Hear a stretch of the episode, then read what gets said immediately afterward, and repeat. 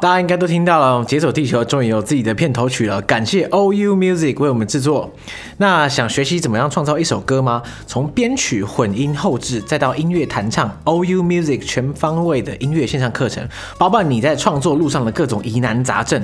那你想要客制化歌曲的话也没问题。毕业、婚礼，想要留下最难忘的回忆，或是让公司形象焕然一新，或是为 YouTube 频道增加新意，只要提供故事，OU Music 就为你打造。想学创作，或是拥有自己的主题曲，OU Music 通通帮你实现。大家好，我是尚杰。大家好，我是 Min，欢迎收听《解锁地球》。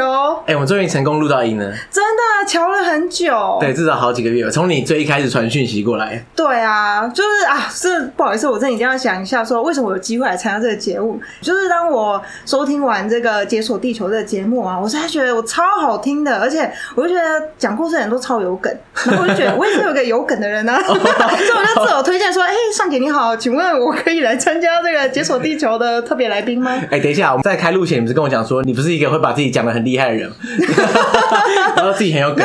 对对对，有梗跟你知道，就像就像那个百灵果，他都会说自己有梗的人不会说自己有梗，所以如果说自己有梗的，就表示没有什么梗这样子。哦，你的意思是说，现在听众大家有个预设，就是你可能没有什么梗，这样 降低大家的标准。对对对对对对。哎、欸，可是我觉得你的旅程很屌哎、欸。嗯，对，就是我想要来这里跟大家分享的，就是几年前，呃，我就是一个人从德国，呃，骑着单车到了北京，然后再回到台湾，将近一年的一个旅程故事。所以你花了一年的时间从德国出发，对，然后一路这样唰穿过欧亚到北京。对对对对对对，哇哦！但是我要自首一下，就是我不是全程都骑单车，哎、欸，我我大概就是可能有七十 percent 骑而已，然后有三十 percent 我还是有搭乘一些大众交通工具。没关系，七十 percent 已经很高了，已经很高了，相信我。但是还还是要还是要证实一下。OK OK，我知道，就是还是要声明一下这样。对对对对，没关系。我我现在大家听到这边的时候，应该已经吓到歪掉了这样。你这趟你有算过多远吗？当初就是用 Google 整个画过来，它就直接显示一万四千公里。一万四千公里。对对对对。但是那个时候，其实我本来想说，啊，反正一万四千公里，我只有大约七十 percent，因为一开始我就计划说，大概只有七十 percent 我要骑单车。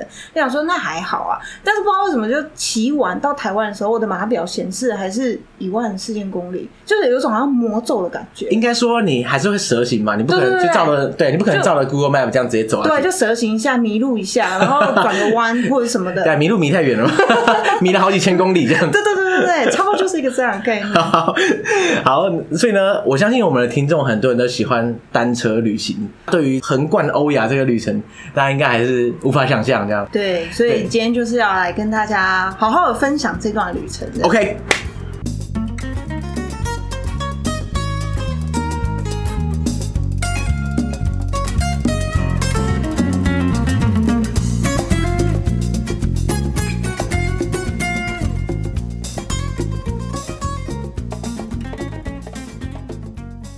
所以一万四千公里到底什么概念呢？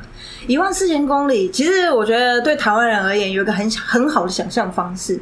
你知道大概如果台湾环一圈的话，大概是几公里吗？我之前有环过岛，对，可是我是骑单车，我是骑机车这样。Okay, 我记得好像是一千二，对，差不多吧，差不多。就是如果用单车环岛，有大环岛跟小环岛。那差不多就等于说你转一圈，差不多就是一千公里。所以这一趟旅行说起来其实也没有那么困难，就是你只要连续十四圈环岛，你就有一万四千公里。所以你觉得这样很简单，对不对？就就也不是说想象不出来的对，对，不是不可想象的。大家如果想要体验的话，可以现在开始环岛 十四圈，不要停。是大家记得不能回家哦，这样，所以因为回家就破梗了嘛。对，对，所以你那时候路线到底怎么走？因为你说德国到北京这个路线就是很直觉嘛，因为它。基本上就是往右边一直走一条直线，可你想必不是一条直线走过去吧？还是其实就是这样？因为其实你这样讲好了，你要环岛你也没有办法，就是从台北到屏东也是一条直线走。然后那个时候我因为原本我在德国打工度假一年，所以我那时候最后一个城市在慕尼黑，所以基本上我在出发的时候已经是在德国最南边的。慕尼黑，那接下来你要这样的话怎么走？我就先往南到了奥地利，然后再往南走意大利。然后，因为我那时候实在是太爱意大利，所以我是一直往南。就是有些人会稍微往东一点点，沿着巴尔干半岛走，但我没有，我就是直接意大利这个，就是一直走走走走到南边，我才坐船到希腊。哇，你真的是有点不务正业，一直没有往正确的方向走。对对对，大家有时候会想说，明明那边有路可以骑，你为什么不往那边骑？然后我就心想说，啊，我就想往这边走啊。对啊，其实问题就是说，你骑这个单车旅行，你你的目的地不是说我要赶快到终点啊，重点是你要沿途哪里喜欢要玩一下才行啊。对对，然后那时候到了希腊以后，因为签证的关系，所以我又从雅典娜就飞了一个很短的距离到伊斯坦堡。哦，雅典飞到伊斯坦堡真的蛮近的，对，一两个小时吧。对，但是因为那时候是签证的关系，但现在已经可以从路线进去了。嗯，然后现在就是我到了土耳其，然后接下来进入伊朗，然后之后进入一个叫土库曼乌兹别克基尔基斯，然后进入中国，再回到台湾这样。哇，所以这个路线其实蛮曲折的，这完全不是一个直线，它是你是先往南，然后再往上去，然后再往东走这样。对，但是其实基本上我走的这条路算是蛮经典的一条路，我相信你一定有听过。哦等一下，我真的没听过。我知道你从中亚穿到新疆到中国这边，应该算是丝路古代丝路的一段。对，这就是我今天想要，其实还想要分享一件事情，就是我觉得我们台湾人受于地理跟历史课本的一个想象限制，就是大家常常讲说，哎、我们去骑丝路，大家第一个想象的范围。就是新疆，新疆，然后再来可能有些人会想到中亚，但是其实我们可以去想象一下，其实我觉得这就是我在旅行当中我觉得最有趣的地方，就是你去想一下说。丝路这个路为什么它叫丝路？因为它在交易丝绸的时候经过的贸易路线。Yes，那它是从哪里运到哪里的丝绸？天哪，应该是从中国到欧洲吧？Yes，所以丝路的范围照理说应该是横跨欧亚这样子。Yes，对。可是大部分人，因为我们过去的课本就是大中华史观，所以 大家应该对于丝路来说就是。只了解比较靠近中国的这一端嘛，对不对？对对对，所以基本上我算是有其完整的思路，因为如果真的要完整丝路，应该是那时候，譬如说唐朝，它的首都可能是在西安那边嘛，那它从这个最繁盛的地方运到当时在欧洲最繁盛的地方，其实也就是罗马帝国，嗯，所以就是那个叫什么？威尼斯。哎、欸，不是啦，啊 对啊，威尼斯，但威尼斯那时候还算是一个国家，对，但是就是罗马帝国，就是罗马，对，所以等于说要要从至少从西安到罗马这个，你完全整趟都有走到，对不对？对，没错。哇哦，所以你是一个脚踏车过思路的现代典范，这样子。对对对，脚踏车过了 百分之七十过的现代典范。对，那所以你最一开始你是从什么时候开始有这个念头啊？结果大概打工度假半年左右，我就开始在想我要怎么样回家。然后那个时候，呃，我就想了很多的方式。一开始我就想说，如果直接飞回去有点无聊，然后我就开始去找，也许走路线的方式啊。那个时候其实刚好。有一个火车刚好是从柏林到北京通车了哦，但是那时候票价太贵，我所有的贵啊，我有点忘记，但是其实至少至少超过好像两千欧元以上，我我真的有点忘记，但是我记得我那时候我知道我再怎么存都存不到那个钱这样，对。所以我就我就放弃这条路。所以骑脚踏车是为了省钱。对，为了省钱。没有钱买火车，那干脆用骑脚踏车回家吧。对，差不多是这样概念。如果你这个预算不够的话，欢迎加入我的行列。对，大家如果觉得那机票太贵，没有关系啊，很多方法嘛。对啊，对啊，对啊。所以那时候你就是在打工度假的期间，你在想说，哎，怎么样可以顺利的回家？就想到说啊，干脆骑脚踏车。对，其实我觉得为什么会决定要这么做？跟我这几年的观念上的转变有蛮大的关系。像是怎样转变？这其实要从我小时候的故事开始说起。来来来来，请说。好，我从小出生的家庭算是现代社会蛮罕见的那种，就是非常贫穷的一个家庭。嗯，就是我们从小是每个月政府会拨钱给你们，然后让你们家可能去买一些米或者是什么，然后里长每个月会来送米。过来跟我们讲的那一种，嗯，然后后来那时候我一开始就觉得好像很没有钱，然后对于未来可能很多的东西都不会抱太大的希望，所以一开始其实我就会认为钱是一个最重要的东西。所以你以前的时候你是非常在意钱，对对，嗯，所以我一直到就是大学毕业的时候，我都会就是不断不断的就只是努力的为了想赚钱。后来是因为真的就是太努力赚钱了，所以就把自己身体搞坏。然后那个时候我姐就告诉我一个。就是一个出国的方式，他就说啊，我们家可能也没有机会可以出国，但是最近就是听说可以到澳洲打工度假，然后那时候他们就说啊，很多人去澳洲存一桶金嘛，那也许你也有机会去那边，可能没有办法存一桶金，但是你还是有办法负担家里，但是有办法出国。所以那时候我是抱持这样子过去的。所以那时候出国对你来说，就是第一个要先体验一下，第二个又可以存钱，对，一举两得这样。结果没想到，就是去了澳洲的话，就是有一点，就是现代化，就是有点毁了我的三观这样子，有点改变你一生的感觉。对，因为那时候就是去的时候，一开始我就觉得哇，澳洲人你们好懒惰，然后好像傻傻笨笨的，就是很多赚钱的机会。等下这个是 racist 吗？应该还好了。呃，就是应该是说，我知道那感，我知道那感觉了。对，对，你们怎么那么享受你们的生活？你们只要再努力一点点，你们就可以赚更多的钱呢。你知道，因为那时候满脑子都是钱。但后来就渐渐可能半年以后，我就会跟我原本瞧不起的那些人一样，就是周末的时候躺在沙滩一整天，就是无事可做。对对对。然后回来到台湾的时候，就是观念坏掉啦，就会觉得啊，在台湾这样真的不行，或者干嘛的。嗯。然后后来那时候就想说，不行不行，那我要再出国这样子。就是再去看看有什么你知道不同的生活方式，这样是，嗯，所以那时候我才会选欧洲。那德国是第一个开放给台湾打工度假的欧洲国家，所以那时候我就申请，然后过去。然后我在过去那一段期间的时候，你知道就又继续坏掉这样，越坏越厉害，对，你回不去了。因为我不知道，因为我们年纪还是有一点差。我觉得你你可能没有这个问题，但是我我其实以前是有，就比如说我以前还没有出过国之前，你你跟我讲国外。其实你真的哦，你把国外在我脑海中，譬如说，如果可以把它剖析起来的话，你会发现我的国外其实就是美国。对对对，其实不是只有你而已啊，很多人都是这样啊。对，然后等到我到澳洲的时候，我就发现说，哦，其实有欧洲，就是你本来就知道它有。对，可是你在预设国外两个字的时候，你脑中想了，其实不用说，就是美国。对，你根本就不会想到说，你也不会想去关心说，法国在德国的哪里。然后或者是就是你不会想要去我啦，不会想要去了解欧洲这样。然后等到我到欧洲的时候，就我刚刚说坏更多的是，因为那时候在打工度假，然后其实那边有很多的来自就阿富汗的难民。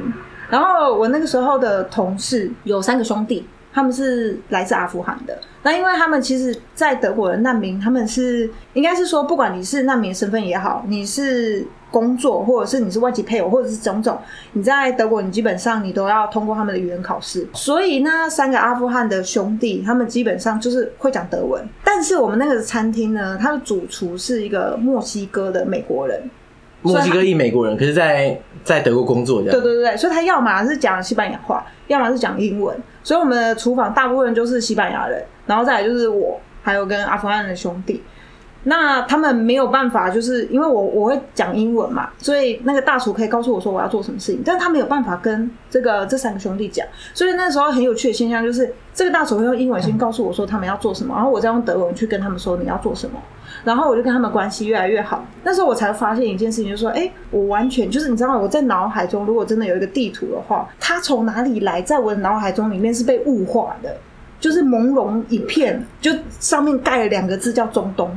对对对对对，就像我之前在节目上讲，就大部分人的世界地图大概长得这样，这样就是东边一块，西边一块，然后中间是黑的这样，对，就完全看不到这样。对对对，然后那时候其实我在要规划回家的时候，我就在想说，他们的家怎么了？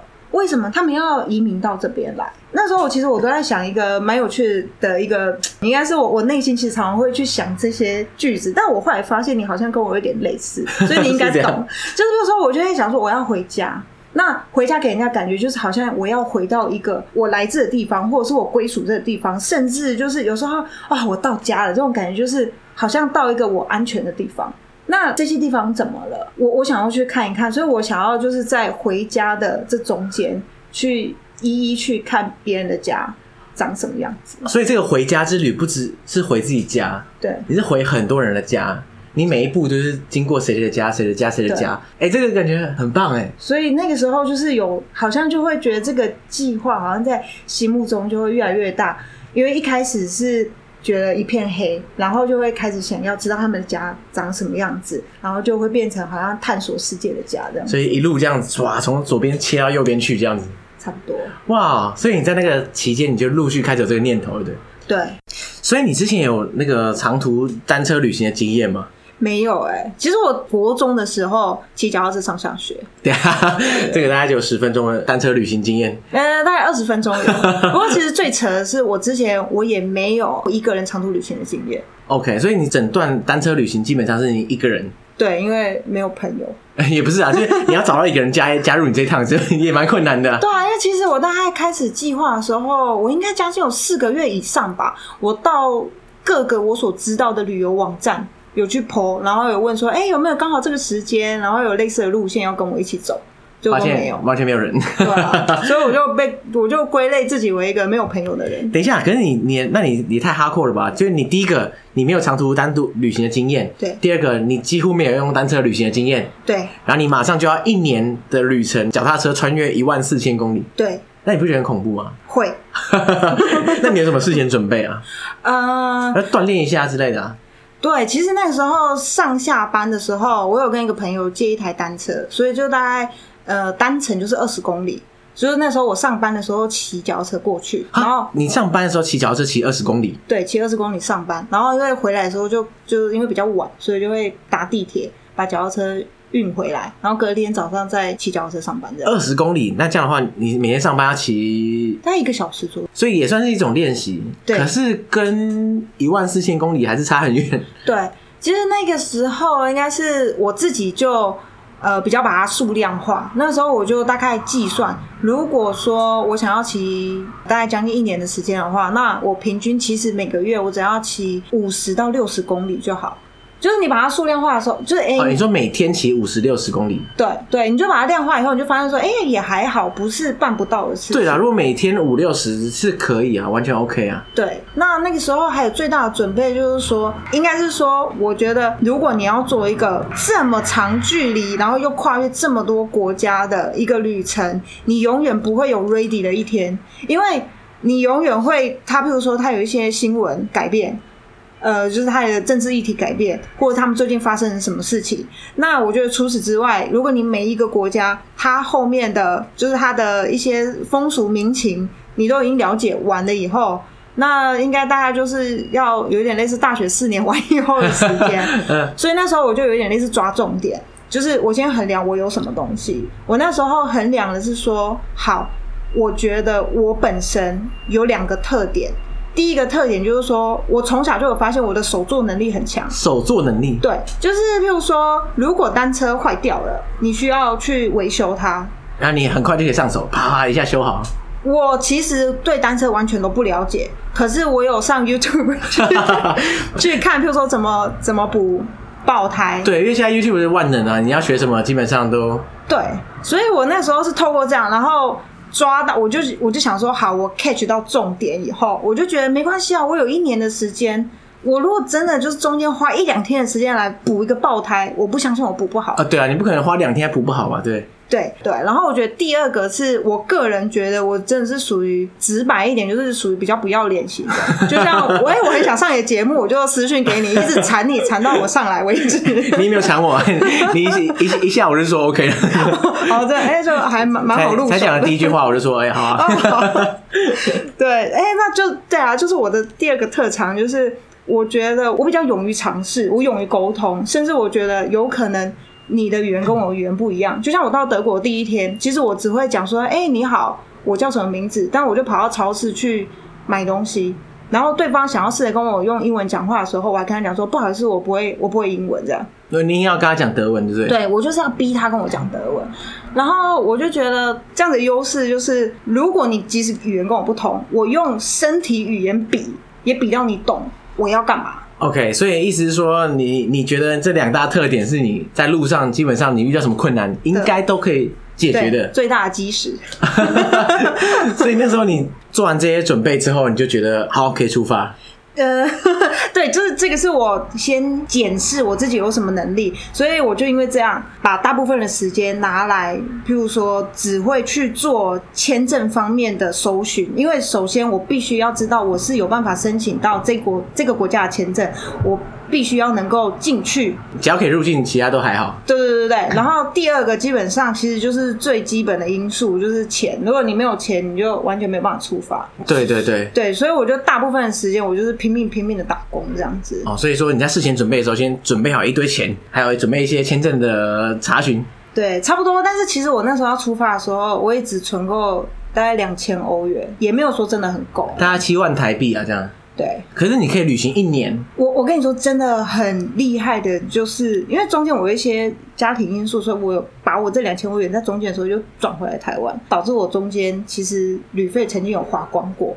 那就花到零这样，对，花到零。哇哦！然后那时候是真的还蛮幸运，就是说，哎，我中间曾经有人帮了我忙，稍微就是让我度过那个难关。后来我进入中国的时候，我就做明信片，然后边走边买。那那个时候真的，因为其实用你这样的旅行方式，你真的很省。我平均我那个时候一个礼拜大概就是花一百块人民币，所以我只要知道我身上卖到一百块人民币，我就知道我这个礼拜 safe 了这样。哦，那很简单啊，一百块人民币。对。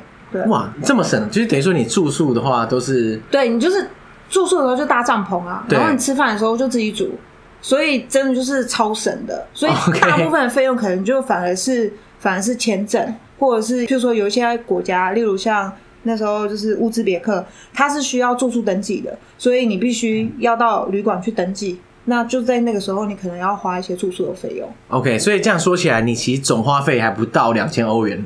对。哇哦天啊！所以旅行一年不到七万块台币这样。对，但是那时候汇率比较高，我会说八万。好，没关系，不是不是又多花一万，就是两千欧元的概念啊。对对，哇，好，那可是这样的话，你路途上会不会碰到什么？有没有碰到什么事情啊？有什么碰到什么问题？其实啊，有时候我真的觉得，因为身为女性，再加上独自一个人，我我觉得有一点像是在赌博，而且那种赌博是梭哈的那一种。就是你如果。运气不好的话，可能真的会出事一样。对，但是如果你运气好的话，你基本上你是可以因为这样尝到甜头。因为一个人再加女性，你其实不管到哪里，大家都不会觉得你是一个威胁。嗯，所以你很好的去融入当地。但换而言之，就是当如果你真的遇到麻烦的时候，你有可能损失掉的不是只是当下，或者是这趟旅程，你有可能损失掉的是你这一辈子。对，嗯、对。所以就举个例来说，我那时候其实，在意大利南方的时候，我那时候就是骑在路上。那其实，在欧洲有很多的很多的路段，它就是城乡差距很大嘛。所以，当你在比较偏僻的地方骑车的时候，那种感觉会有一点点，有一点点会像在台十一上面骑车，就是 台十一是海线。对，但是我要指的是不是在海边骑车，而是就是说你可能就是前面、后面、左边、右边，你都没有什么东西，就是这条路，然后都没有任何一个人。对，就是你可能骑着骑着，偶尔还是会有车子经过你，但是如果你旁边有人站在那边，或者是一些动静的时候，基本上是会引起你的注意的。那我那时候骑在就是比较南边的意大利，这样子的路况嘛，就是没有什么人，然后突然之间我就发现在旁边有一台货车，然后前面站了一个人，那那时候我就会很自然而然的去。看一下。货车，有人站在货车上，不是不是在，他就是停在路边，然后那个人他就站在车子的前方，哦，但他就这样子站在那边，然后看路边，然后我就只是很好奇，就是看一下，就那个人就是上半身看起来正常，但是下半身是光的，就是直接露鸟这样，对，一个男生，然后他就而且还叉腰直挺挺，就站在那边，就是好像一副讲说，哎、欸，来看我这样子，然后那时候我看到他的时候，我就讲说，哇。这什么鬼呀、啊！我就超紧张，我就假装好像什么都没有看到，就继续一直往前骑这样子。但是我没想到，我就是骑骑骑骑，然后再过一段路的时候，我就突然听到就是后面有车子扒我这样，然后我就回头去看一下，我就看到是那一台货车，然后他就在上面，他在上面，而且他还把他的车窗摇下来，然后就是继续给我看，就是他在打手枪这样。我靠！你说一边开一边打手枪给你看，对，而且好像还就是对我抛，有点类似，也不是抛媚眼，但是就是很得意的这样说，哎、欸，来看我这样子。然后那时候因为他就下交流道，然后我我就本来想说，OK OK，好，这个神经病走了这样，但是没想到，大概我又骑了半个多小时以后。他要出现，其实我很怀疑是不是同一个人，因为他换了一台车，这是假的。对，他换了一台车，就是一台蓝色的轿车，在我的前方。然后因为那个时候，就是因为真的很醒目，你就你就是只会偶尔有一些车子经过你之外，如果有一台车就停在这个路边，你真的就是会去看一下。然后那时候我看的时候，我想说，what？就又有一个人一样，下半身没有穿，然后就站在车子前面这样子。这是什么？这是这个是什么既视既视感啊？就是 I don't know，而且实车不一样，然后人你不确定是不是同一个人。我，我不确定，但是因为这是我事后才在想说，有没有可能是同一个人？他换了车过来就追我，还是有可能就在这一路，在这一段路，他们就是习惯露鸟在路边等人。这个是啊，这这是什么？这是当地风俗。我真的不知道。而且你知道，第二台车就超可怕，因为那时候我就我就想说。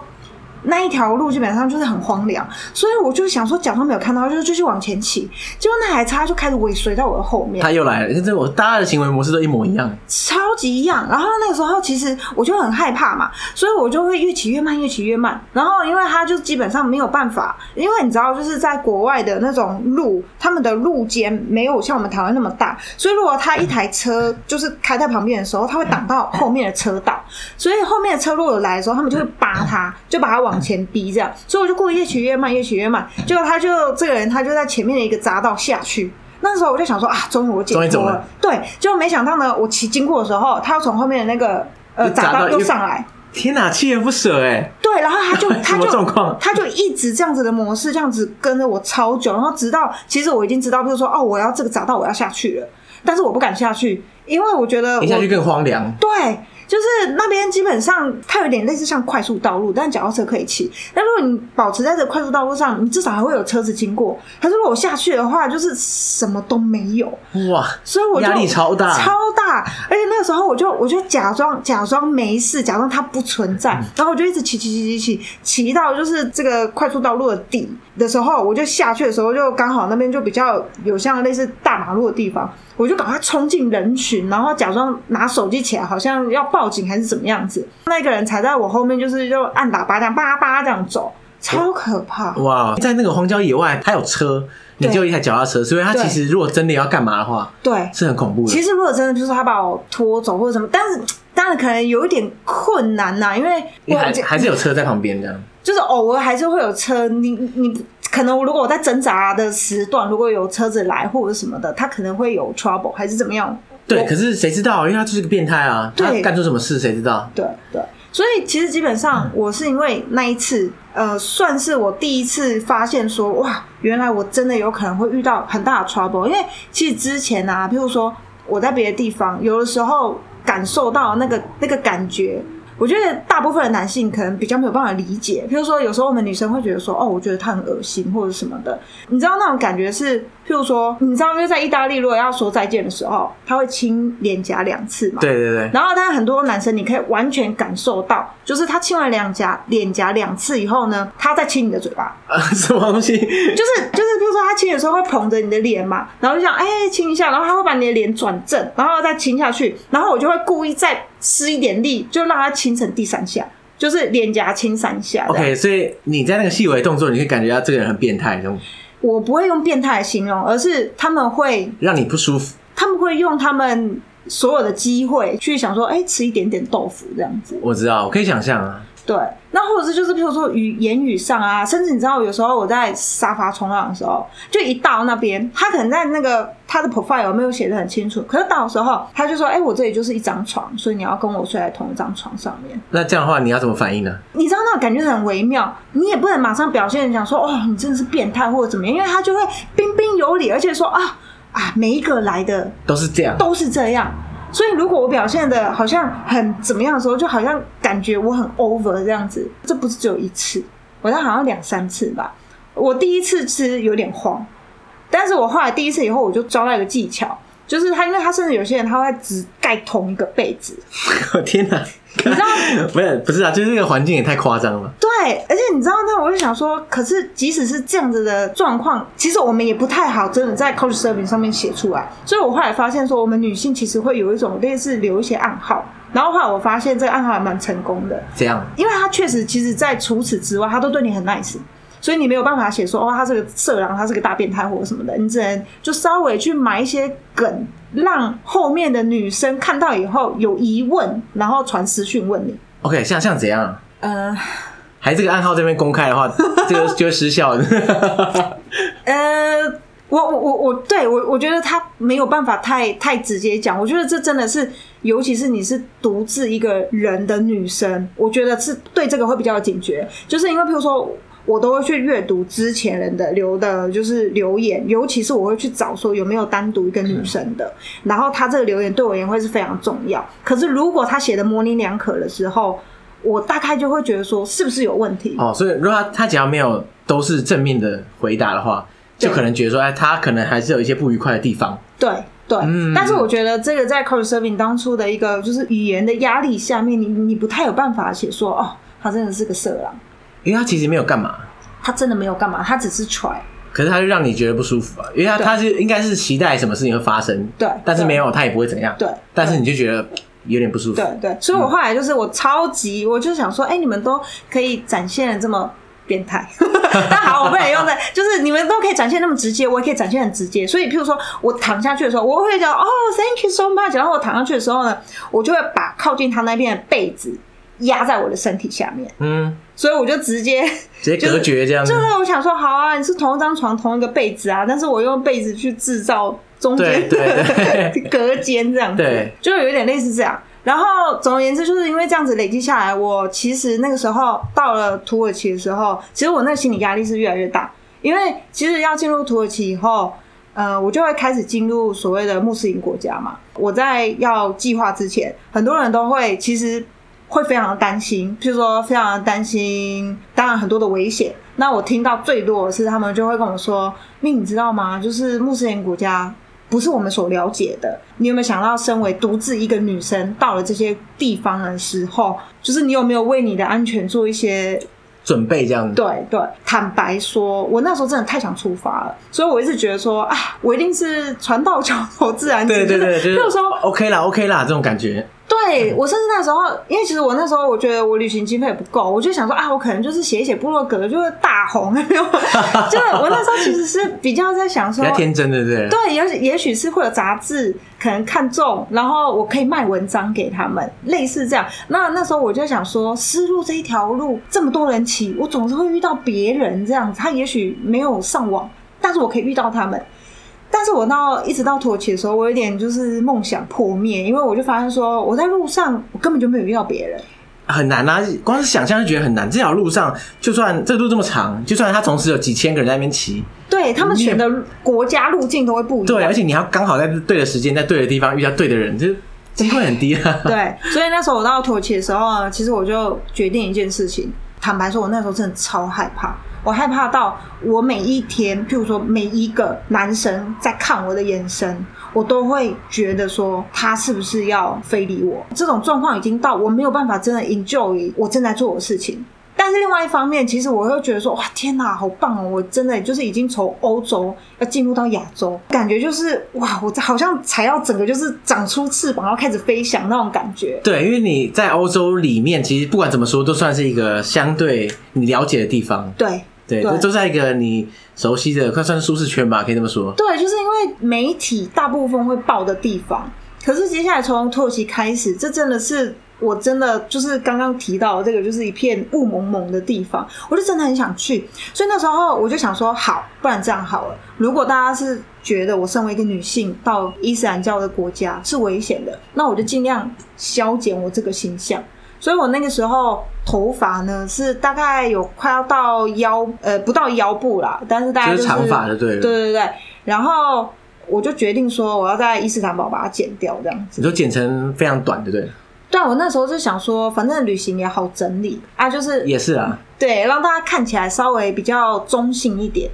所以我那时候我就到一个理发店去，虽然那时候语言都没有办法沟通。但是还好有发型师，你知道？所以他说最短的这个，哎、欸，对我其实真的是选了一个真的蛮短的一个发型，我就给他指下去，我说我就要剪这个，因为他不会讲英文嘛，但是他就睁大眼睛，就是 就是问了我一些问题，你知道吗？他应该是第一次听到有女生要剪这样，可能是。因为我也听不懂，所以那时候我就会觉得说，嗯，他一定就是像你刚刚这样说，是可能想要问我说，你确定吗？所以我就用很坚定的眼神就跟他讲说，just do it。然后那时候，所以那时候我就坐在那个理发台上，然后他就开始剪，因为他从后面开始剪，剪着剪着，我我我跟你说，我就是感觉蛮奇妙的。你知道，因为原本是那种惧怕到，我觉得我好像没有勇气再继续往前。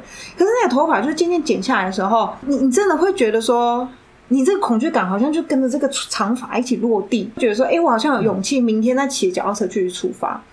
不过，当这个理发师就剪剪剪剪到我就是头发上面这一撮的时候，他就把我长长发撩起来，然后就这样剪下去，那一刹那间，我整个就是惊呆了。你知道为什么？为什么？因为那时候我给他指的那个发型梳呢，头发的长度大概应该至少要五六公分这样子。但是那个时候他把我长发撩起来剪下去的那一瞬间，是不到三公分。你有指对那一格吗？对，我跟你说，我那时候我就在想说，我会不会指的的那一个点，他以为我要剪那个长度，但是我完全无法考究。对对对，然后重点是那个时候我就整个倒吸一口气，啊，你知道，就是倒吸一口气的时候，身体就是会整个往后仰嘛。然后他那个时候好像就发现了，所以他就这样子撩着我的头发，然后头发也不敢，就是另外一只手是拿剪刀，他不敢剪下去，就这样子也他也定格，我也定格，然后他就透过那个前面的镜子这样看着我，而我也透过镜子看着他。那个时候我就发现了两件事情，第一件事情就是不管我说什么，他都听不懂。然后第二个是我知道我的头发。已经剪掉的部分是已经回不去了，回不去了，所以我就用很坚定的眼神来跟他讲说：“Just do it。”就你知道他最后给我剪完的头发是怎么样吗？平头这样子。对，平头。但你知道多平吗？你应该有看过你朋友当兵的样子吧？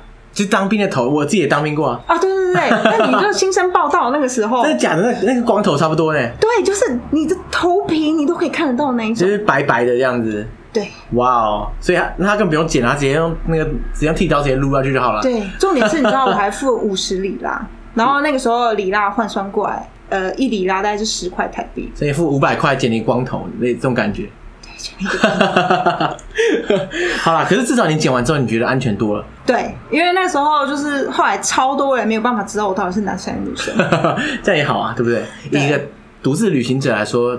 其实是个不错的选择，哎，对，没错，嗯，对，所以我那个时候其实我土耳其之后下一个国家是伊朗嘛，就是伊朗这个国家，当女生进去的时候，不论你是本国人还是外国人，你的头都要包起来，嗯，都要围头巾这样。对对对对，只是我觉得我那个时候其实有一点挑战极限啊，因为它其实正确的围法是，你除了头发这边你要盖到之外。你的脖子其实是也要折起来的哦，你不能露脖子在外面这样。对，就是应该是说比较性感的地方，它都会要包起来。可是我那时候因为我在骑脚踏车嘛，我就觉得这个头巾实在是太困难了，太碍事，就觉得卡在脖子这边很烦。对，而且那时候白天其实很热，他们伊朗基本上就是一个沙漠的地形，你就是在沙漠的时候，然后又又这样子骑着是很痛苦，所以我后来基本上我就只有套一个就是魔术头巾在头上。所以我的脖子就是不理他了，直接放弃这样。直接放弃。但是有时候因为实在太热，我就会假装我是男生，我就完全就是没有包任何的东西，然后也没有人发现。后来他们其实都会有点怀疑，因为只要我讲话一兴奋的时候，我的音调就会变高，然后他们就会想说，哦、他们就会想说，哎、欸，这个人。为什么他的声音这么高这样子？然后我就要马上说：“哦，no no，it's okay。”所以是真的、啊，你们看你在讲话的同时，他还是不知道你是男的女的。对，他们就是没有办法知道，因为因为你知道，就是亚洲，就是东方，对他们不习惯。但不习惯，就是看东亚人的长相。对对，哇，天啊，你这招哦，我这是第一次听到哎。所以你是等等于说你是女扮男装的概念，行走江湖。对对对，差不多是这个概念。对啊，然后说到伊朗，其实我真的很想要跟大家分享一下，因为我真的觉得伊朗是有一点点类似一个被误会的国度。对，就是因为我们现在看到的新闻，大部分都是西方视角嘛，对不对？对，就把它讲的很可怕。对。但是我觉得好，这要分拆成两方面来说，因为我觉得有些人，我觉得这个所谓的西方视角，你不能说他错，因为其实他就在讲伊朗政府，但是伊朗人民到底是怎么样，没有人知道。嗯，因为你知道，在伊朗里面，他们的网络其实是比中国的墙还多，所以他的墙可能更高。对他们，譬如说他们也不能上 Facebook。也不能上 Twitter，也不能上我我不知道，因为 Instagram 那个时候可能还没有那么有名，我不知道他有没有封这样子。但是基本上他们有非常非常多国外的网站，他们都没有办法造访。但是他们不像中国一样，就是伊朗政府他不会他不会管你说，哎、欸，那我们伊朗人是不是也需要一个像 Facebook 的东西，所以创一个人人，或者是呃，是不是他封掉了赖，然后创一个微信或者什么之类的？你说他没有一个替代方案？对，所以就导致每一个伊朗人的电脑。其实都有一个 VPN，他都可以翻墙，所以他们会对我们最自豪的告诉我们说：“哎、我跟你说啊，我有 Facebook。”但其实，在他们国家里面是违法的。OK，对，那个时候其实我觉得我印象最深刻的是我进入到伊朗的第一天，你知道，因为伊朗人他们基本上他们的生活起居是坐在地上，因为他们地板上面都有铺那个地毯，这样对不对？嗯、而且我跟你说，你知道他们的地毯啊，你就看它的颜色或者是它的花纹。你就可以知道说这个地毯是在哪里制造的？怎么看啊？他们是很讲究的，就是譬如说颜色如果比较淡或比较偏白的，就是比较可能来自一个城市叫伊斯法罕，是他们第二古都这样子。对，然后颜色比较偏红，或是就是它的纹路都会不一样。那时候其实我学了不少，不过旅行完以后就也忘了差不多。也是啦，脱离那个环境之后，瞬间就忘记这样。对，然后他们那时候最有趣的就是说，他们可能就是有一个像客厅的空间，然后。每个人都会坐在地上，然后吃饭的时候，他们就会在地上围一个圈圈坐下来，以后就看看你有多少人。如果你人没有很多的话，他就是铺一个四方的塑胶垫铺在地上。那如果你人很多，是十几个人的话，它就会变成把它拼接成一个长条的，所以你就是围着这个塑胶垫坐着，然后大家就开始吃东西。然后他们就是有一个伊朗的面包，然后有一些蘸酱，所以你基本上你就是。用那个面包去把这些蘸酱或者是菜把它包起来，然后吃这样子。嗯嗯嗯对，那我进入伊朗的第一天，那我的沙发主人他就带我到外面的餐厅去吃。哇，这么厉害，吃上馆子吃。对对对对。然后就那时候我就会想说，哇，伊朗的餐厅就一走进去就也是一个房间，然后大家就家庭式。对 对对。然后坐在地上，然后就铺着那个塑胶垫来吃。那那时候我非常就是惊讶的是，当他们开始上菜。然后他们其中有一个是我烧烤主人的一个老师，他就也端了两个饮料进来。然后你知道我看到那两个饮料的时候，有点吃惊，你知道为什么？因为它是两瓶可口可乐，嗯，就一边是写 Coca Cola，然后另外一边就是波斯文，就是让人看不懂这样。对对对。可是因为据我的了解是，伊朗是被美国经济制裁非常严重的一个国家。然后我那时候我就想有两个问题：第一，你怎么办法买到美国的食物？然后第二是。你们伊朗人不会讨厌美国人吗？这样子，你们怎么会用他们的东西呢？所以我就很很讶异的问说：“哎、欸，你们也会有美国的商品这样子哦、喔？”嗯、然后那个时候，那个老师他就把那个一瓶可乐拿起来，然后就叭一声打开，然后就跟我说：“命，你知道吗？我们伊朗人啊，非常喜欢去支持那些我们政府非常讨厌的国家。”然后呢，他就大口喝完。所以呢，我们非常的支持美国的产品。哇靠，这是什么政治宣言啊？天哪，差不多就是这样。而且你知道，就是在伊朗，我那时候在那边待了两个月，你就会发现说，他们可能出了家门是一个样，回到家关起门来的时候呢，就是另一个另一个世界这样子。就对，你会感觉你好像在跟一群国中生在就是来往。就比如说，他们不能喝酒，可是他们会自己私酿酒。然后他们会告诉你说：“哎、欸，明，我跟你说，我们这里有酒，你可以喝哦。” 那种感觉就是说，好像你知道，这里就是国中生有没有？这样可能未成年。对啊，哇，这个台皮哦，不得了，这样。对对对对对，你知道，甚至就是他们可能在外面就是黑布包着嘛，但是他们一进到，譬如说呃，进，譬如说他们办了一个家庭聚会，然后大家都到这个家。以后的第一件事情，先脱。对，他们会先把这个外面的这个，就是，糟糕，我忘记叫什么东西了。Hijab。对对对，Hijab。对，他会先把 Hijab 先脱起来，之后呢，他们会有一个房间是换衣间，他们会到那个房间，然后去换，就是，嗯，就是譬如说迷你裙，然后再穿上高跟鞋。然后你就在室内，你就看着他们穿的高跟鞋在那里走来走去，因为难得有机会可以穿嘛。对，所以就是非常的非常的奇怪。然后他们就会说啊，因为他们在外面都不能做这件事情，所以他们只要关起门来，一定要做得够。对，一定要做得够。所以这个是我在伊朗的时候就会觉得说，发现就是比较落差比较大的地方。对，哇，我想这个应该是你旅行中你知道心灵冲击最大的一段，这样子。嗯，这样其实不是，是不是？对，其实坦白说，是我旅行到快结束的时候，我进入到一个国家，这个国家是跟我原本想象的完完全全的不一样。哪里啊？就我讲的，你可能会觉得很惊讶，就是其实是我进入中国的时候。哦，是哦。对，因为其实我当初真的是有一点抱着那种感觉，就是说，哎，我即将要进入一个，我从国中我就在读它的地理历史。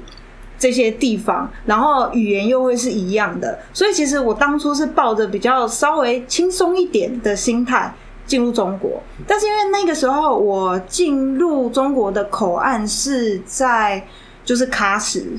嗯嗯嗯，然后那时候进去的时候，基本上，呃，我有听过，好像大家曾经有人称过喀什叫做维族人的大本营。维族人大本营，就是因为它非常非常高的，就是人口比例都是维族人。它应该是在塔吉克跟新疆的边界，是不是？对，就是吉尔吉斯跟塔吉克跟中国的那种三金三角的概念，这样子。对，对，嗯嗯嗯。所以他那边其实大部分的人，你会觉得跟。吉尔吉斯人，或是其实应该是乌兹别克，他们的人种看起来都会很像。对对对。而且因为其实是我不会说土耳其话，那我中间曾经有遇过一个，就是那个一起旅行的人，就是一一个德国人，我们就前前后后有在一起骑车，然后也有中间有分开。那后来最后我们在中国的时候有在一起骑车，那时候他有跟我分享，因为他有学一些土耳其话，他基本上是从土耳其开始。他可以用土耳其话一直到新疆，从头打天下打到尾，这样。对，所以那时候我才发现说，哎、欸，如果你要学第三语言，就是比如说你英文学完，可能再来，我觉得是西班牙文吧。然后再来，如果西西班牙文，如果你又学完，你再考虑你要学什么语言的话，我真的建议可以学。首选土耳其语，真的，哎、欸，从。土耳其一直到新疆都通，因为这一段应该算就是突厥文化圈啦，所以大部分的国家应该都可能伊朗不行，但是 其他像中亚这些国家应该很好用哦、喔。对，但是其实，在伊朗土耳其话也是可以的，略通是不是？有一点类似他们的第二语言，他们第二语言有阿拉伯语跟土耳其话。哇，对，所以还是有用。对，好，对，我那时候进去的前两年，其实，在那个乌鲁木齐曾经就是有发生一些就是所谓的恐怖事件，然后有一些爆炸，死了很多人这样子，所以那个时候你就会可以在喀什的路上，你就可以看到很多的就是武装警察在路上，他们可能就是会宣导一些，譬如说啊，你们不要戴面罩啊，或者是什么，会做一些盘查动作，而且你知道他们真的就是真枪实弹。站在每一个路口这样子，非常有威胁性。对，就是你会看起来就很紧张，而且，比如说我通常在旅行的时候，我我都会很喜欢去跟陌生人，就是你知道去搭讪，然后去跟他们聊天。可是，在喀什其实是非常困难。为什么？一开始你会以为他们好像很害羞。但是接下来你会觉得他们好像怕惹上麻烦，因为你看起来像个汉人，然后他们维族人他觉得汉人可能会来找他麻烦，这样应该是这样，因为我就不会讲维语嘛，嗯，所以他们应该就会觉得说你可能是一个麻烦，所以就会。远离你，但是其实不止我，因为那时候我住在青年旅馆，然后我基本上是跟三个所谓的就是白种人，就是呃意大利人、德国人，我们是一起就是到处溜达的，你都会发现说他们会稍微回避我们这些这些看起来是外来的人口这样子，所以他觉得啊外国人就可能会。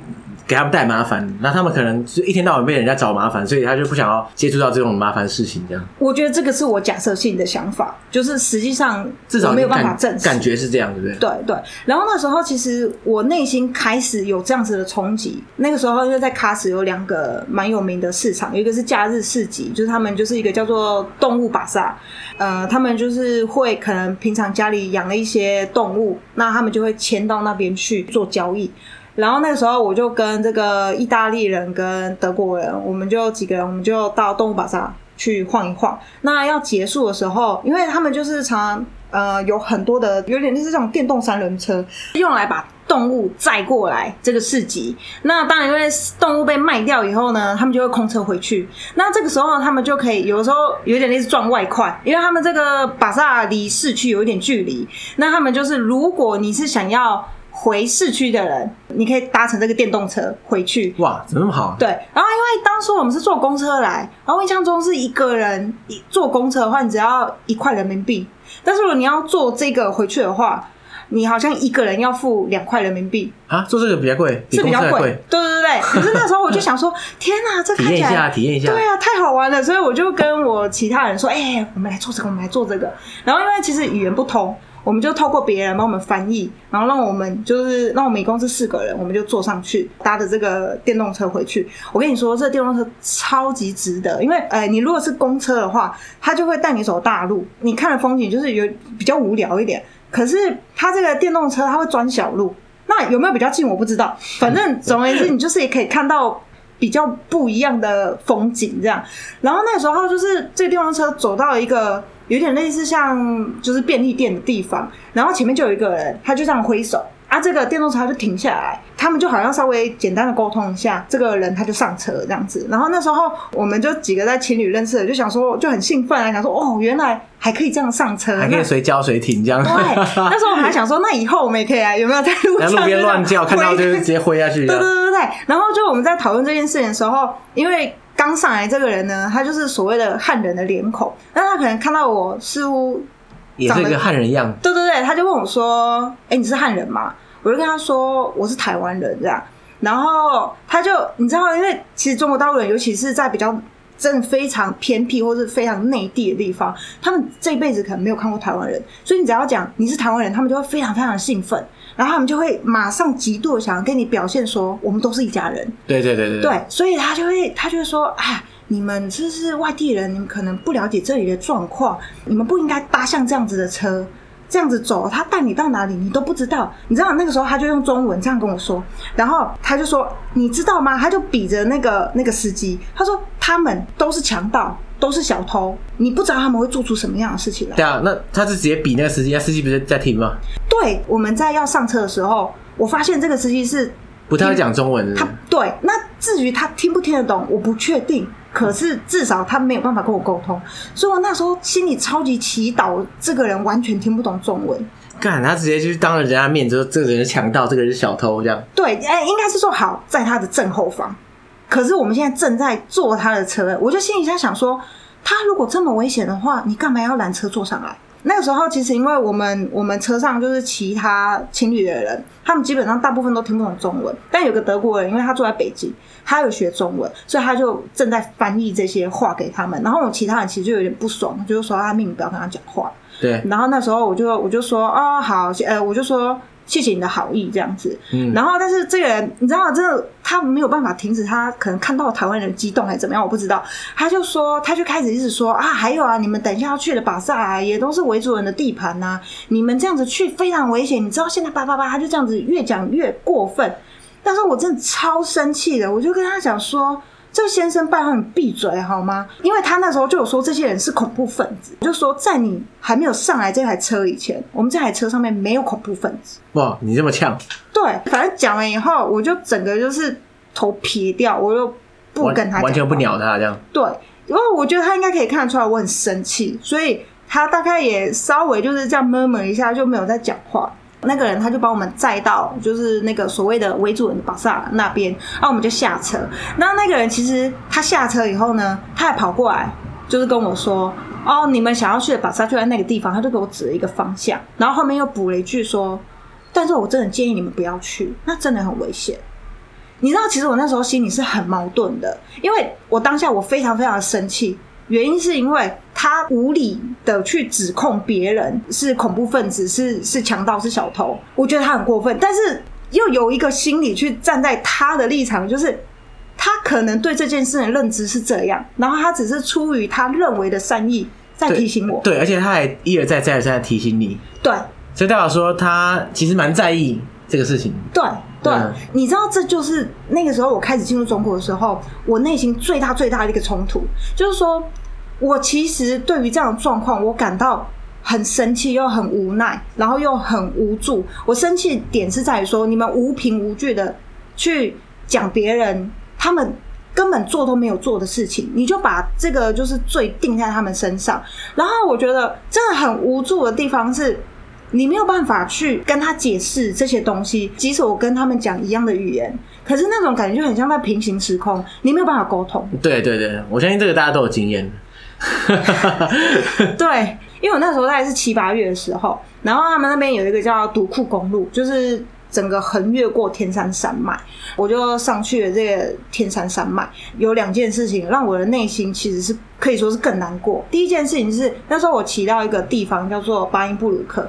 但是因为那时候它的海拔非常非常的高，我有点感冒。因为你知道，就是在平地是酷热到不行，但是在巴音布鲁克那边是在下雪。哇，海拔非常非常高啊！这么说，大概就是都是三千以上。到那边的时候，真的就是因为温度变化太大，所以我就感冒。然后再加上那时候我的帐篷开始就是漏水啊，它又是下雨，所以会变成说我没有办法在外面搭帐篷。反正我就是被卡在那边。好，那时候我就查说，好，如果巴音布鲁克，我再往前一点，有一个城市叫做纳拉提，纳拉提那边有青年旅馆，所以我就在想说，也许我可以到青年旅馆那边搭帐篷，那可能又可以用更低的费用去去过夜，让我稍微 recover 一下这样子。然后，但是好巧不巧，就是因为那时候下雪，所以他们整个路就是从雪地变成冰。那路会打滑，所以他们整个公车都停驶。那那时候其实我身体已经非常的不舒服，所以我也没有把握说我是不是能够再翻过一座山到那拉提去。所以那时候我就在想怎么办？我又我的帐篷又没有办法防水，我不知道该怎么办。刚好停的是一个维族人的一个餐厅，这样子。这个老板他就跟我说：“哎、那不然这样好了，你要不要住我们楼上？我们楼上有房间这样。”而且他竟然跟我说，他们一个晚上只要十块人民币，比就是青年旅馆还要便宜哦，听起来不错啊，十块钱超不错。而且你知道，因为那个时候就是外面在下雪，你不住也不行，超冷。对，其实那个时候因为我的盘缠已经快要没了。我身上大概好像剩不到两百块人民币，就在想说，哦，我觉得十块钱很不错，但是我就开始计算说，我可能身上还有多少钱，我可以让我撑到乌鲁木齐。我还在盘算这件事情的时候，那个时候维族的那个老板娘，她就突然变，突然很担心，然后就跟我说，哎、你是不是觉得有一些顾虑住在我们这边？不然没关系，好，对面是一个汉族人开的旅馆，我可以帮你过去问看看，说能不能比较便宜。然后那时候我才从我的计算模式抽出来，然后我就看他说：“哈，不会不会啊，我觉得这个这个价格非常非常好。”所以那天晚上我就住在那边。那因为这个关系呢，就是他们整个算是村庄的人，就听说有一个台湾人在这个餐厅，所以他们就跑过来，大概就七八个人就都围在那边。真假的？来跟你讲话是不是？对对对对。然后他们其实中文没有很好，所以他们就是语速都会很慢这样。那你也知道，就是譬如说在伊斯兰教的一些地区。他们非常非常喜欢喝茶，所以他们就围在一起，大家一起喝热茶这样。然后我们就围在那个火炉旁边取暖，因为就是他们人数就有点众多嘛。可是其实一开始我我也没有觉得怎样，因为我是一个很爱热闹的人，所以我我跟你说我超爱那种氛围。就突然之间，就其中有一个人，他就突然有一点就是有一点怕怕的，就跟我说：“哎、你你会不会现在觉得很不自在？因为我们这边现在人很多。”然后其实因为。类似的对话我之前已经有了，所以我大概可以知道他可能要讲什么。可是我还说啊，为什么？他说呃，因为我们是维族人。你知道他讲这句话的时候，我超伤心。嗯。然后他后面又接了一句话说，可是我们都是好人。你知道我那时候听到的时候，我真的眼泪都快要流出来，因为我觉得我身为一个台湾人，我没有办法去想象说我要为我出生的这个人种去道歉。对。他好像他很觉得很抱歉，他好像觉得说你可能因为他是为主人而有一些心理的顾虑这样。对，我就其实有点激动，我就跟他说，我相信在这个世界上面，每一种人都会有好人，都会有坏人。在你们维族人里面，我也相信有可能有坏人存在，就像全世界每一个角落。都有可能会有所谓的坏人存在，但是我觉得我们不需要就是去讲这一些。我们现在大家聚在一起，我们就是朋友，我们就是互相去做交流就好了。他们那时候就是又跟我分享一件事情，就是说，因为他们现在的小孩子去上学都是以中文去做教学嘛，那他们比较年轻的可能维族人的小孩就会觉得说，他们讲维语好像。有点过时，好像没有用，所以他们开始在家里，他们就不太会愿意跟他们的长辈或父母讲维语。餐厅的那个老板娘，她就跟我说：“啊，我们可能接下来这个语言就会渐渐的消失掉，这样。”这就跟台语、客语或是原住民的族语这种感觉差不多啊。对，你知道那是我第一次突然发现说，哦，如果我去跟他们分享说我没有办法跟我祖父母沟通这件事情。就是我之前，譬如说我在其他国家，我在跟大家讲说我要跟我祖父母沟通的时候，因为我的台语很不好，然后其实我是客家人，客家话我一个字我都听不懂，嗯，就是我完全没办法跟他们沟通。很多就是呃，就是国外的朋友，他们没有办法理解说啊，你没有办法跟你的祖父母哎沟通，这什么情况？他们没有办法理解。可是我那时候在巴音布鲁克的时候，我发现大家都有同感，对，可能他们的未来就是会是这样子，他们没有办法跟他们的。孙子辈的人沟通，因为他们就是讲中文的，然后他们维语就就消失掉了。你知道让我觉得冲击更大就是因为我都一直接受到这样的讯息，然后那时候我就开始继续骑嘛，然后我就骑到一个叫做乔尔玛的地方，然后那时候因为乔尔玛在往前就是山崩，崩到那个路面是没有办法过的，我有点类似就是被困在乔尔玛这样子。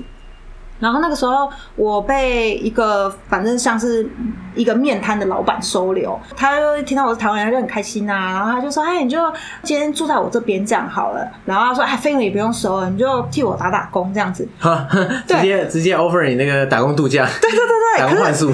对，可是你知道重点是什么？因为山不是崩了吗？根本就不会有客人来。他打什么工？对，所以他他还跟我说：“哎，你就在这里吃我的，然后睡我在，就是睡在这边。”然后你就不用担心，就是你就可能帮忙洗洗碗。可是他原本就已经有一个，就是呃煮面的师傅，一个一个阿姨，在另外一个煮饭的大厨这样子啊，他们就两个人，其实就已经晾在那边了。然后就加上我，多晾一个。对，所以基本上我们三个就是在那边聊天啊。那一天晚上呢，就有一个公车司机，他就开上来，那他好像有一点是例行，可能一个礼拜会开上一次，还是什么之类的。然后他就因为他是从另外一边开上来，那因为也没有。也没有带游客或怎么样，但是他可能就是定期会送一些米或送一些补给品上来。那上来以后，他都会在这间餐厅吃晚饭，可能也会住在某个地方吧。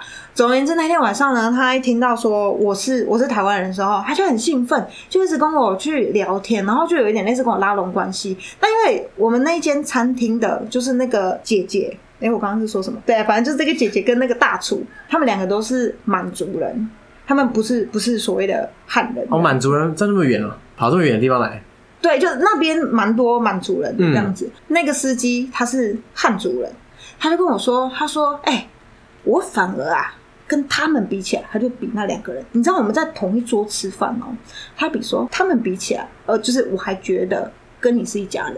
那那两个满族人在旁边听这样子，就是对，差不多当，当人家面直接这样讲就对了，对。”嗯、我那时候真的是超生气，但是我就是先压下来，我就说，我其实也是讲话有点刺啊，我就说，哦，是哦，那你先好好关心跟你拿一样护照的人，以后你再关心我就好了，这样子。嗯，对，当然，当然我你知道，我就可能讲话这样有点开战嘛，所以他就讲说，他说，哈，你们台湾哦，那个屁那么一点大。我们就是一个炸弹过去，就把你们就是就把你们收复了，就是类似他就对，我知道就开始那一套了，对，对，对。然后我那时候我就真站起来，因为我个人觉得，就是我从欧洲开始旅行以来，我有去一些就是战争的博物馆，然后看到那些战争之后就是人性失控的画面。我就是进入到了中国以后，我感受到维族人在他们自己的土地上面被所谓的汉族人这样子对待。然后又到了一个比较偏僻的地方，所谓的汉族人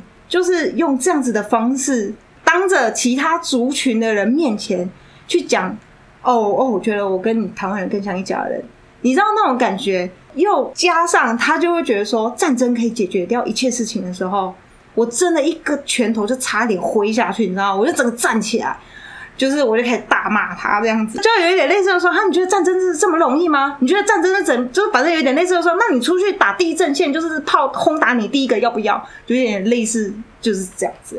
对，然后就那个时候，就是在场那个大厨跟那个大姐就看到了，就吓傻，就赶快把那个打圆场这样子，也没有，他们就直接把那个公车司机拖出去这样，因为我才是他们客人嘛。对对，那他们也蛮有情有义的啊，毕竟公车司机已经说他们不是一家人了嘛。对啊。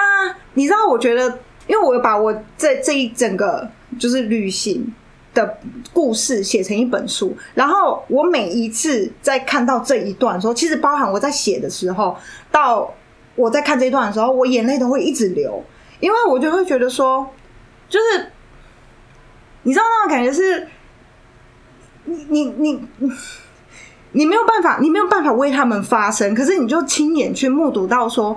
他们的生活就是这样，然后有时候我都会在想说，如果我是生活在这里的人的话，这就是我一生出来我的注定的待遇，我没有办法为我自己说任何的话，嗯，因为你知道吗？他就是我，我要怎么样证明我是无罪的？我要怎么证明我没有杀过人？我要怎么证明我不是恐怖分子？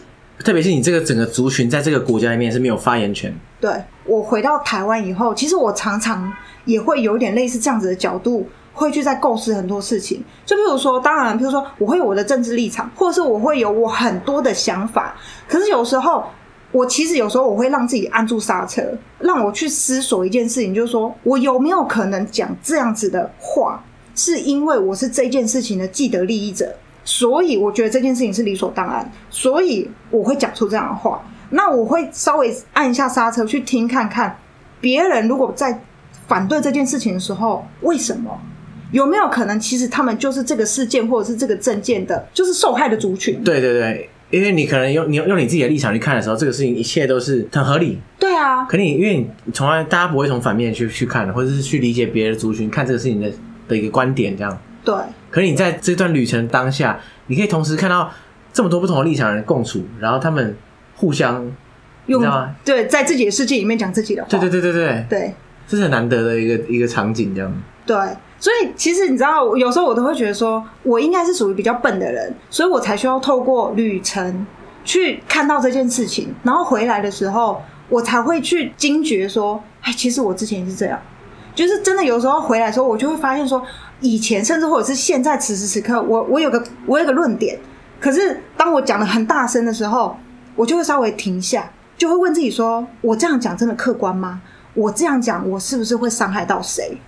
所以我觉得这也算是，如果你说，哎、欸，怎么自己带到结论？